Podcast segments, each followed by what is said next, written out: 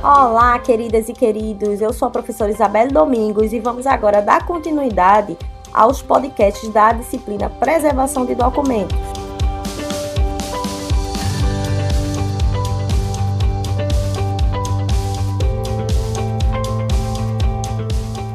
Estamos agora na competência 2, onde a gente vai aprender como aplicar procedimentos de restauro e conservação preventiva em documentos.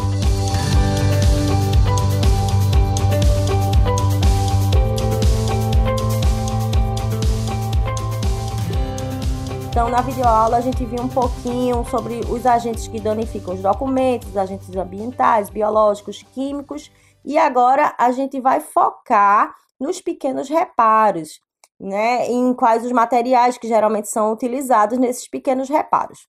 Então vamos lá. O que são pequenos reparos? É, são considerados pequenos reparos algumas pequenas ações que são desenvolvidas para evitar maiores danos ao documento. Então, como a lógica já está propondo, os pequenos reparos eles são feitos em documentos que foram de alguma forma atingidos por algum dos agentes potenciais. São justa, justamente aqueles agentes biológicos, químicos que a gente falou. Então, é, a gente vai ver aqui é, quais são os materiais geralmente utilizados para estes pequenos reparos, deixando bem claro que a gente, como técnico e técnica em biblioteconomia, como bibliotecário, a gente lida com a preservação de documentos, a gente cria diretrizes políticas, a gente faz é, procedimentos de conservação preventiva, mas a gente não faz o restauro. A restauração é feita por especialistas né, por pessoas que realmente já têm essa, essa especialização a mais, porque realmente tem é, alguns procedimentos que são um tanto quanto delicados. Então, quais são esses materiais? Geralmente, esses materiais eu, é, utilizados nas unidades de informação, eles atendem às demandas de documentos de valor permanente. Por isso é que é necessário que a gente faça a aquisição de materiais de boa qualidade, esses materiais eles precisam ter realmente uma qualidade boa, uma confiança, a gente precisa entender qual a, a, o segmento, se realmente é tudo direitinho. Por quê? Porque a gente vai lidar diretamente com o patrimônio daquela instituição, não é, gente? Então, isso representa um alto investimento e esses materiais não são baratos. Inclusive, muitos desses materiais eles não são encontrados com facilidade. Muitas vezes a gente tem que importar de alguns estados, de outros estados ou até de outros países. Então, é realmente é um serviço que a gente precisa fazer uma pesquisa, a gente precisa fazer um levantamento para entender onde é que é importante a gente atuar e onde a gente vai gastar aquele investimento, aquele orçamento da unidade informacional. Mas se tratando de um acervo circulante, é, um acervo circulante é aquele realmente que ele é mais utilizado. Então, aquele livro, aquele material informacional, ele roda muito. Ele é muitas vezes emprestado durante a semana, ele não para muito na unidade informacional. E ele é amplamente é, comercializado. Então, neste caso específico, a biblioteca ela pode lançar mão de materiais um pouco mais baratos. Por quê? Porque é mais fácil da gente localizar esses livros, a gente comprar esses materiais e também esses materiais vão sofrer um pouco mais de degradação justamente porque ele circula muito. Então é muito comum que isso aconteça. Isso não quer dizer que a gente vai tratar esse material de qualquer forma, porque a gente consegue comprar ele mais fácil. A gente vai ter o mesmo respeito, a mesma ética. Mas a gente pode utilizar um material um pouquinho mais barato neste caso específico, ok? Então, dando continuidade, é, segundo a norma Cassares, basicamente esses materiais usados para a execução desses pequenos reparos nas unidades informacionais, nos arquivos, se resume a adesivos e papéis especiais. Por quê?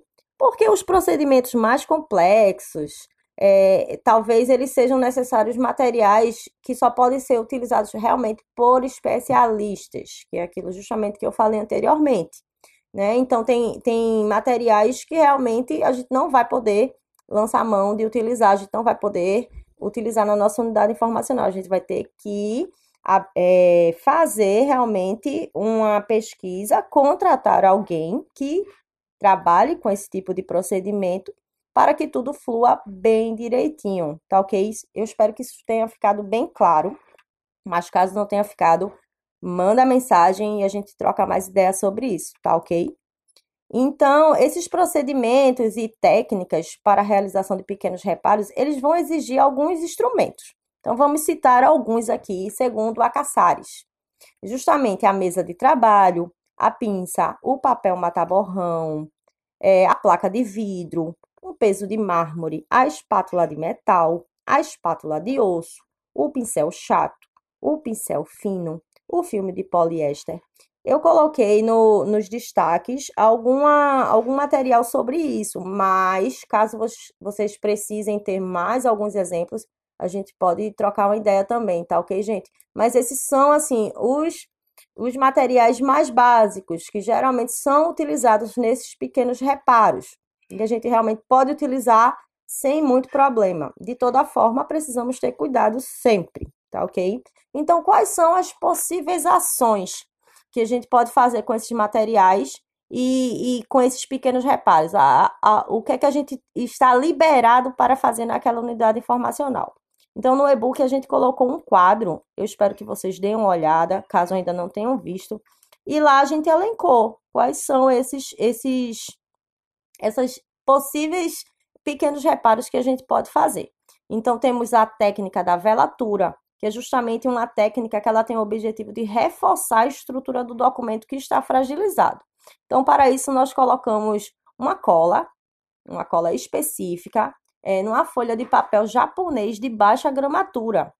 Então, a gente deve, esse papel deve ficar visível e a informação abaixo do papel de reforço. Então, a gente é, pode pesquisar um pouquinho mais sobre isso, não é apenas explicando aqui que você vai saber fazer ao longo do curso, ao longo da sua formação. É bem importante que você pesquise, que a gente veja mais alguns exemplos, mas é uma técnica bem bacana que resolve realmente alguns probleminhas. Temos o enxerto. Esta técnica ela é utilizada para preencher espaços nos documentos. Por isso é importante que já seja utilizado um papel de gramatura semelhante, pois há a possibilidade de, de utilizar o papel japonês, né? assim como na, na outra na outra técnica, é importante que a gente tenha cuidado. É um pequeno reparo, mas de toda forma a gente precisa ter esse cuidado. Porque geralmente pessoas especializadas é que fazem essa ação, pois qualquer deslize pode comprometer o documento num todo. Tá certo, gente? Então é importante. É um pequeno reparo, mas ao mesmo tempo é um pequeno reparo muito específico. A gente não pode simplesmente pegar um livro de uma unidade informacional, um material e tentar fazer um enxerto por conta própria. A gente precisa de um treinamento para isso, a gente precisa que uma pessoa especializada nos ensine mesmo, nos oriente, nos supervisione para que não aconteça nenhum problema, ok? Existem também os reparos de rasgos. Então, quando o cenário é de um documento do acervo circulante, por exemplo, que eu falei anteriormente, então essas obras elas ainda estejam em venda no comércio, a gente consiga é, fácil esse tipo de material, há, há, existe a tendência de utilizar materiais alternativos, que eu falei, como eu falei antes. Mas quando se trata de obras de valor secundário, deve -se, a gente deve ter atenção para o uso de fitas.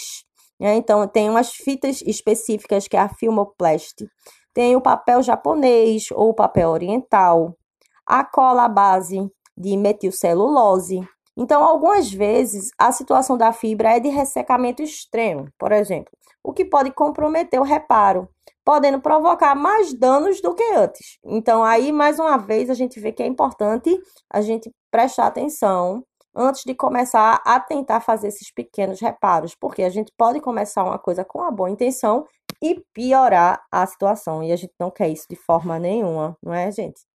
Então, temos também o reforço de capa. Como seria esse reforço da capa? Então, é, como a área de proteção imediata dos documentos, a capa ela sofre com os primeiros impactos. A gente pega muito na capa, né? Então, por isso é importante considerar um reforço, que seria o uso de um tecido na parte interior. Essa aqui já é mais tranquila. Mas mesmo assim, a gente precisa ter cuidado. Vou reforçar sempre isso. Temos também a limpeza com pó de borracha. Essa aqui é bem bacana. Então, ela é uma técnica que ela tem por objetivo a minimização da camada de sujeira que está sobre o documento. Então, ela é muito utilizada em livros, em periódicos, em mapas, em quadros. Então, a gente vai de fabricação artesanal, a gente faz tipo uma boneca. Então, que vai, a gente vai utilizar gás ou mesmo TNT branco com algodão dentro. Ele vai ser amarrado por fora com cordão de algodão cru. Então, não é tão fácil assim, né, gente? Mas a gente tem vídeos, a gente pode aprender com algum especialista e realmente depois de ser supervisionado, a gente faz de forma bem bacana. Então, após teste em área determinada do documento, a gente aplica esse pó de borracha sobre a área e, com movimentos leves e circulares, a gente retira as manchas das áreas atingidas. Então, é bem simples, mas de toda forma, precisa ser feito com todo o cuidado do mundo. Eu espero que vocês tenham gostado. Qualquer dúvida, entre em contato. Tem os materiais complementares, tem os destaques, tem os fóruns, manda mensagem, não fica com dúvida não, ok? Tchau, tchau!